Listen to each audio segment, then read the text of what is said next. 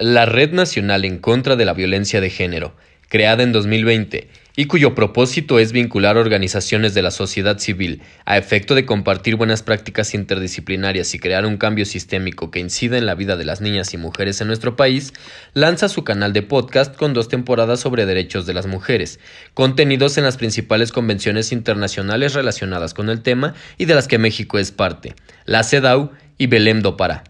El podcast es realizado por estudiantes de la materia de Tratados Internacionales de la Universidad Iberoamericana, dispuestos a brindar información que sirva a la misión de la red. El contenido de los podcasts es informativo, por lo que de requerir asesoría especializada, favor de contactar a la red. En esta primera temporada, conoce más sobre la llamada Convención Belém do Pará. Hola a todos, muy buenas tardes. Mi nombre es Gerardo González y junto con mi compañero Patricio Castro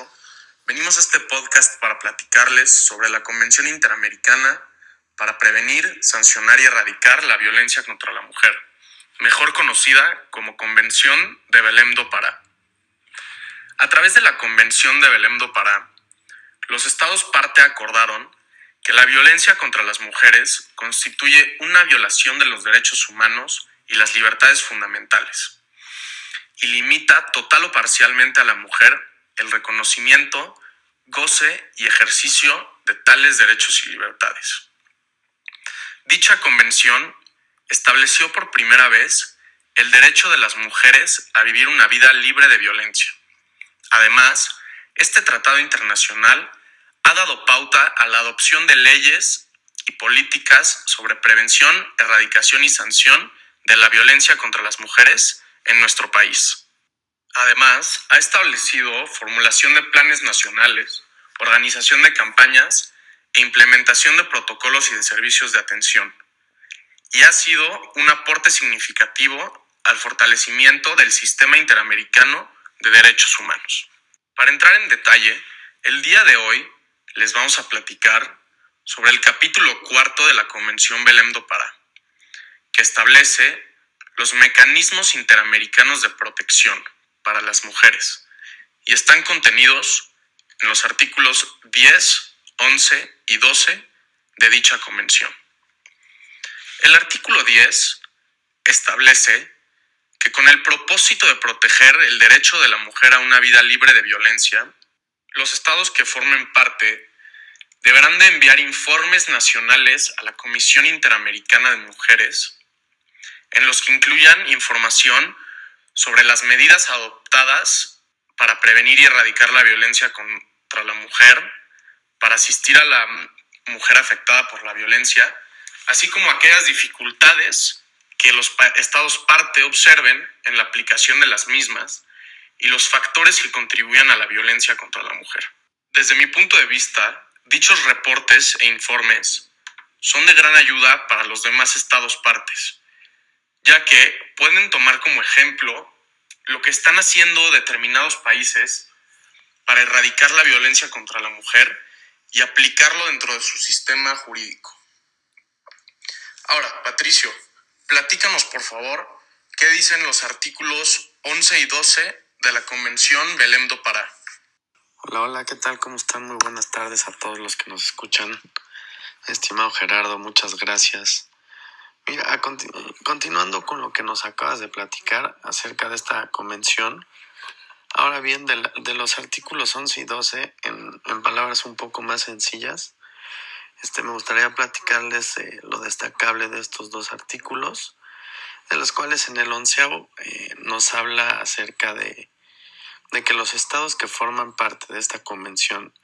y la Comisión Interamericana de Mujeres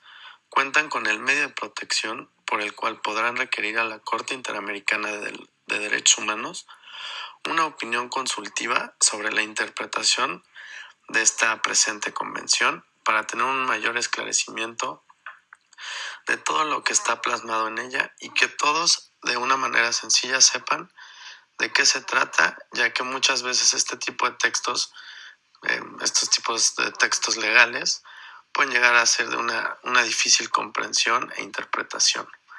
Pero el, este artículo onceavo es, en pocas palabras, básicamente lo que nos quiere decir.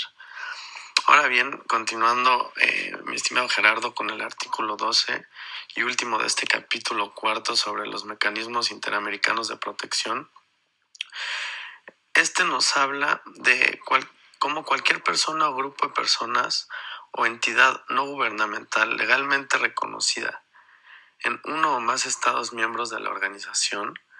pueden presentar a la Comisión Interamericana de Derechos Humanos una petición que contenga denuncias o quejas de violación del artículo séptimo de la presente convención por un Estado parte. Ahora, para darles un contexto y se pueda entender un poco mejor esto,